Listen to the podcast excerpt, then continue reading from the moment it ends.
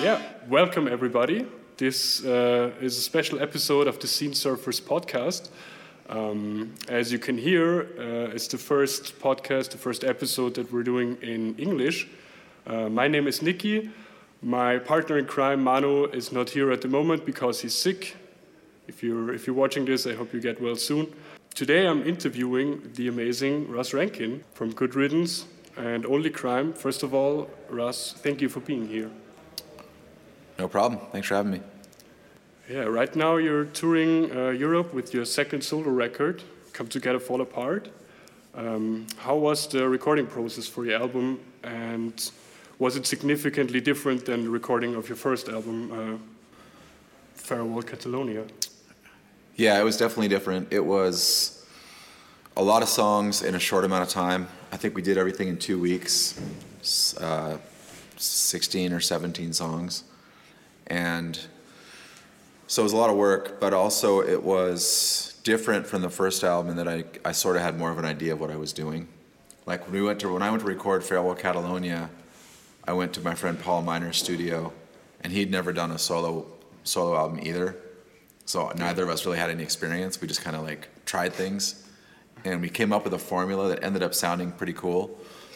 But I was really still new to acoustic guitar and learning how to play properly and and it was still a fun experience like he and i we had a good time and and i think that album sounds great considering but i definitely have learned some things since then and so was a little more prepared i think as far as going into this knowing what i wanted as far as other instrumentation and kind of how to get how to get the sounds that i wanted how to get the songs yeah, yeah.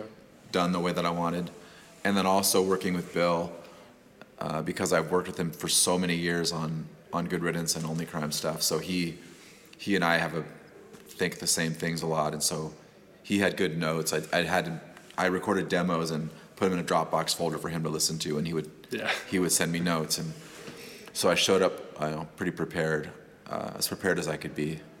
Um, so I think that it was yeah a combination of me and Bill working together, and also the other guys at the blasting room, but also just awesome. the experience of the, the first album. Yeah, awesome. Yeah, I think I think it sounds great. Thank you. Um, are you happy with the feedback you're receiving for the new record, or are you trying to ignore what like the critics are saying because people are allowed to have their opinions and stuff? I haven't really heard anything bad about it. Uh, the feedback I have gotten has been positive and apparently the, the cover art looks like a Bad Religion album, which I which I kind of I guess I should have known since I'm a, a fan of that band. Yeah. But uh, that was the only thing that sort of caught me off guard was people saying that. Um, There's always like a little little thing that you haven't thought of. Yeah. You know? But other than that, as far as like reviews that I've read, uh, have been have been fairly positive. All right, that's good. Um, yeah, let's let's hope that it stays this way. I mean, now that the critics have told you about the cover incident. Well, there's nothing. Can, there's really nothing you can do, right? So yeah. if, if you're putting, I think if I'm putting something out there, like I have to be able to have thick enough skin to take to take it. If people have bad things to say about it, if I didn't want to hear any bad yeah, information, yeah. I wouldn't. I wouldn't do it. Exactly. Okay. Um, in an interview with uh, the News Scene, it's a podcast. Uh, you said that uh, Stefan Beham, also known as Spam, uh, inspired you to make this second solo record. Um, the question is, how and where did you and Stefan originally meet? What's the what's the story? I probably met him years ago and just don't remember it. But I know I know I, I know him from from his label and yeah. from doing during the pandemic doing the Spam Fest, like. Uh, the online yes streaming. Yes. Awesome. Uh, and then we stayed in touch more after that, and I think he was, he's the one that planted the idea of another album in my head. I wasn't thinking about one before that. Did you just like hit you up on, on per email and just say? Yeah, he emailed me. He, no, he emailed me. Yeah, he's, he said that he, like, he, I mean, he was really complimentary about my songwriting and my singing. Yeah. And who doesn't like to hear that? so. Yeah and then he, you know, obviously I know his, I know of his label, and I know that he's uh, got a good reputation, and Yeah, he works with everybody. the label like. is the label is growing, and it seemed like a good opportunity. And he, yeah, he just he was persistent, persistent about it, and so I decided, I agreed to do it, and then I figured I better write some songs, so, so I did. Awesome. Yeah, his his label is it's very cool. I play in a small local band, and we also last year had the amazing opportunity to uh, release an album on Spam Records. And It was kind of the same. He said we asked him for a cover artwork, and he Yeah. was like, "Yeah, let, let's send some songs or demos first, and then he liked it, and, and Yeah. we were like super stoked about it. So yeah, shout outs, Stefan, if you're seeing this, keep on going. Yeah, I saw that you're very active on social media uh, platforms, you know, like Instagram, Facebook, and even TikTok. Um, also, your music is available on every popular streaming service. Um, what do you think about these newer ways of communication? And uh, do you feel the algorithm because it's just necessary nowadays, or uh, do you have actually fun doing it? I think it's necessary. I mean, it's nothing. Nothing is necessary, but I think that Yeah, if I want to to reach people and keep people current with what's going on, that's the way that it's done now. Uh, I, I tend to post things that I guess are controversial, and so there's a lot of Yeah. um, there's a lot of really nasty stuff on my social media, like people commenting, and it and it makes me wonder what how those people found me and why they follow me yeah, but but that's okay. Like I can do it's it's all right. Like it's almost better because if I'm just saying something about something that I believe in to people who feel exactly the same way I do, it don't I don't know that that accomplishes anything. yeah, exactly. But if there's if there's the introduction of maybe a, a controversial or a novel idea to somebody who hadn't thought about it before, their initial response may be negative, and it may, it may stay that way. But eventually, they may they may also think about it, and like I, you know, I'm I'm only the way that I am because of ideas were presented to me that I hadn't either hadn't thought about or believed that I was resistant to yeah, until I until I gave it some more thought. So uh, you never know. I Just put it out, put it out there, and like I just don't engage with people. I don't get into like commenting. yeah, no, I yeah, just don't. I'm not going to do it. So That's totally So, understandable. if people if people think that I'm an idiot or they don't like what I have to say, like they they can say something back, but I'm not gonna. yeah, give them the, the Yeah. recognition of answering. I have a lot of trolls, I guess. Yeah, which nowadays also is kind of a sign of, I don't know, of uh, people that people are interested in what you're saying. Like, you wouldn't get. I don't know. Maybe. I mean, I mean, there's there's the trolls that are actually humans that are typing what they think, and then Yeah. there's trolls who are like bots and stuff. I think most of mine are actual people that just hate me, I think I'm stupid. They just yeah, That's they okay. just like to hate. Yeah. yeah, that's all right. Yeah, I think it's I think it's awesome. Also that that that you're doing this, and also that you're doing it like on, on platforms like TikTok. You know, from ev- every person I know, they like they don't want to get into that because it seems too complicated or like it's uh, I don't know how about that, and I don't know how to present myself in, in these ways. So Well, I don't either, but it, I, I do it anyway yeah, you just have to do it, man. Figuring it out as you go, like Yeah. fake it till just I mean, it. it's like it's fun. It's just fun. It's just stuff to do. Yeah, aw- awesome. Um, yeah, this is a podcast about music. And um, what what music have you been listening to lately? Uh, are you rather rather interested in newly released music, or do you tend to listen to like the classics of punk and hardcore? Both. Uh, like like today on the way here, my driver and I we listened to the new Psychedelic Furs album. Well, new 2020, but it's their first new music in a long, long time, and so really, really love that. And and what else? There's a band from from Spain, from Catalonia, that I really like called Ebri Knight, and I just recently got into them. And there's a band from Scotland called The Twilight Sad that I really like. I'm pretty open to, to stuff, but I, I, den- I do tend to stick to classics. And also Yeah. like music from the 80s that when I was in high school, that I at the time I that I hated. I didn't like it. Like bands like The Cure and The Smiths and Yeah, Depeche yeah. Mode. And Just now now I like it. right? Now I like it. And I don't know whether as I've just kind of softened as time has gone on, or if I'm I like it because it reminds me of a time when I had less responsibilities and stuff like I, that. th- I think the music that you're listening to at a certain point in your life, like you can't control that it sticks to you; it just happens. and- Yeah, yeah. I think also people people gravitate later as as we get older. We gravitate towards music that reminds us of like a simpler time, Definitely, maybe. yeah. So that's probably what's happening to me. Awesome, thank you. Um, do you have any advice for young musicians and bands who are just starting out and maybe get intimidated by the hard work that is involved in getting people to check out their music? Do you have anything? you I don't have anything advice? encouraging to say. I, I, I think I feel like it's, there's so many bands, and and now with the technology that exists, it's easier. It's easier for if I'm if I'm starting a band right now with my friends, it's easier for me because I can use my computer to record everything. Yes. It's easier for me to create music. It's easy for me to put it out there, but it's going out there into a sea of other people who are doing the exact same thing. And so, and with the, the technology that exists, we can all sound perfect. Yes. Yes. And so I, I think it's a little bit tough. I, I can't even imagine how daunting it must be right now in this moment to be doing that. Uh, my band, we, we were operating in a simpler time and we were also fortunate. Uh, we were working really hard and we got noticed by a label that was just about to become, Yeah, yeah. become really big. So our timing, timing was good. Uh, so I would, I would always just tell people like, if you love playing music, just, just play it because you love it. Yeah. Um, and then there's a saying in English that luck is the residue of hard work. So that if you, and, and also I think that not let not holding on to some kind of outcome, like not saying, well, yeah.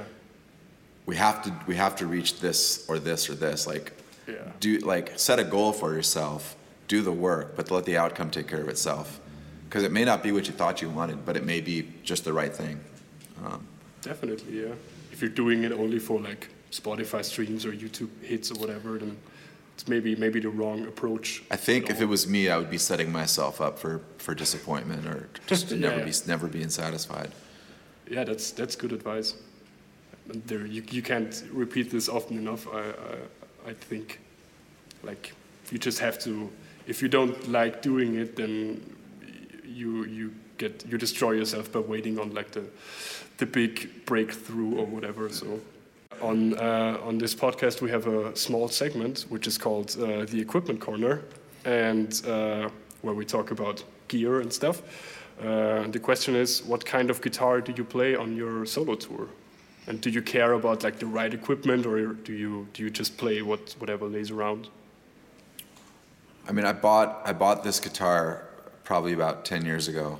It's a Taylor acoustic guitar, but I don't know anything about anything. Like, I, and then on this tour, two different airlines have lost my guitar, Damn. so I've had promoters find guitars for me to play for shows. yeah.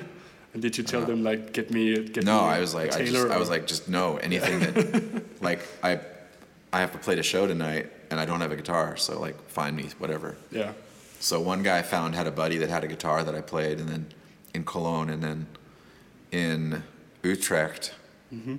in the in the in the Netherlands, the promoter rented a guitar for me, but I don't remember the brand. But I wasn't that concerned about it. I was yeah. like, As soon as just need to, like just need to play a show, yeah. I think that's a that's a good approach to it. If you're getting too, I like equipment and, and, and gear and stuff and the, the things you can do with it. But if, if you're if you're if it gets in the way of playing and actually doing the music, it's kind of I mean, someday I may Stupid. actually become a guitar player, and then I might care more. currently, that's not happening.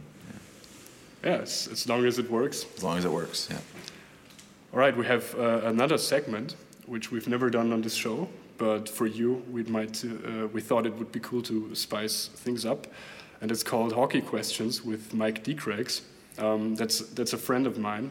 Since I don't know anything about hockey, and you're a hockey scout, um, I I'd asked him I asked him if he could give me like some some questions that I can ask you, which you know are a little bit more fun to to answer than me going like what's the rules of the game. Okay. Um, yeah, he he uh, plays in a band called the D-Cracks. Um, they have toured with CJ Ramone in Europe. Maybe you've heard of them. Um, he writes um, first question. Um, hockey is the greatest sport ever. How did you come to love it, and how did you end up as a scout? I think my introduction to hockey occurred during the 1980 Winter Olympics in Lake Placid, New York. It's been and, a while. And that was, uh, I was, you know, obviously I was, I was very young, but I was, I loved how, I loved the speed and the color and the violence. And in a lot, in those ways, it's kind of like punk and hardcore music, but um, Yeah, I get that. that was, and also that was when the United States Olympic team beat the Soviet Union. It was called the Miracle on Ice because it was like, at that time, at that time, players from the Soviet Union or Eastern Europe were not allowed to play in the National Hockey Leagues. They didn't. They couldn't play in North America. Okay. So they played for the Russian. The best Russian players played on the Red Army team, Okay. and they were basically pros. They were like grown men, the best in the world, and they just destroyed everybody.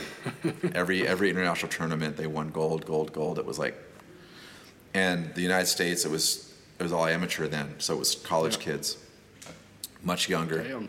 and and before the Olympics started, they'd played an exhibition game in New York City, and and the Soviets beat us 10, 10 to two, right before the Olympics started. Yeah. So the so the Olympics started, and nobody really thought anything of it, and like everyone's going to be watching the speed skating or the skiing or the whatever Yeah. else, and then suddenly the United States team began to win some games, and in their pool, and got some attention, and they had these you know these they were like these young kids, and they had these great personalities, and then they played the Soviet Union again and won, Awesome. and nobody could believe it. Yeah, that was the miracle. Yeah, the Miracle on Ice. now they still had to beat Finland to win gold, so that that game against the Soviet Union wasn't the Yeah, yeah. wasn't the Finals. gold medal game. Yeah. But they ended up winning gold Awesome. by beating Finland the next in the next game. But it's it's the the underdog sort of setup Yeah, with like yeah. Here's these kids they've just got creamed by this team a week ago. these guys are like the best in the world. They're like they're older, they're more professional, they're better players and to have that happen, but also during that time in history, the geopolitical ramifications with the Cold War going on, like it was, Exactly, it was like from a movie. Like you couldn't have written a better Yeah. script. I can only imagine. Like, And so that was a, you know, and it was a time when there was American hostages being held in Iran. Inflation was really bad. There was long lines at gas stations. Yeah. Like America just wasn't, um, was going through a period where it wasn't, people weren't feeling really good about it. And it, like everybody sort of like latched onto this hockey team yeah. which, yeah, as as a, as some sort some source of like not really pride but like some source of like happiness Yeah, about it, about yeah. the United States Something like, to- something something- positive yeah. and uplifting was finally happening for us. And so uh, yeah and the, and uh, that that was that was my introduction to hockey. And then I became a scout just happenstance like I loved the game. I ever since then I would learn about it and watch it whenever I could and I, and I became a student of it and became a, a nerd about it. And and I happened to have a friend who played in the National Hockey League who was also a Good Riddance fan and he and I became friends and he was part owner of a junior hockey team in, in Western Canada in the Western Hockey League which is a major junior and California players were starting to get the attention of that league around the mid 2000s like 2006 2007 and so he talked to his general manager said hey I got a buddy that lives in California he could go look at some players, uh, and that was that. So that was like you getting said, my I got a guy. yeah. Can- He said he can I know that." somebody that who I, I vouch for, like he knows what he's talking about, and, Yeah. And so that worked out. Yeah, that was my introduction to that. Uh, when you tour uh, Europe, do you go to like hockey, like local hockey games, and check out interesting players on day offs? I've been to I've been to games on tour in Europe probably only one time, and it was in it was in Austria, but I don't remember. I don't remember. This was a long time ago. Um, Yeah. I mean, I wouldn't scout anybody over here anyway. Like I, I, my my area is California only. Yeah, I But I would love to go to games. Like if there was, if I was had the time and I was in some city in Europe and there was a game going on in that town and I could go, I would, I would definitely go. Yeah, I can I can hook you up with uh, some recommendations for hockey teams. Like I, I don't know shit, but uh, uh, my friend knows a lot, so he's he is definitely more than happy to get you settled on the on the situation in Austria. Yeah, um, uh, the last hockey question. How is your relationship with, I hope I'm uh, pronouncing this correctly, Scott Niedermayer? And when do you think he will be inducted into the Hall of Fame? And also, you should play at his induction, by the way. That's what Mike He already is in the Hall of Fame. He was already inducted. yeah. Okay, That happened a little while ago. nice. Uh, he invited me to go, uh, but I was on tour and I couldn't go. Um, yeah, we're still friends. We keep in touch. Yeah, he works for the Anaheim Ducks in the management side. awesome. Yeah, really good guy. Uh, thanks so much for your time. That was it. Um, the new solo record of Russ Rankin, Come Together, Fall Apart, is out now. It's available everywhere, and you can get the vinyl at the Spam Shop. Shoutouts again. Uh, check it out if you haven't already. And uh, yeah, thanks again so much for your time. If you have anything to say for the listeners and viewers, um, Thanks for all the support through all the years with my bands and people buying the solo stuff. Thank you. Appreciate it. Vielen Dank. awesome.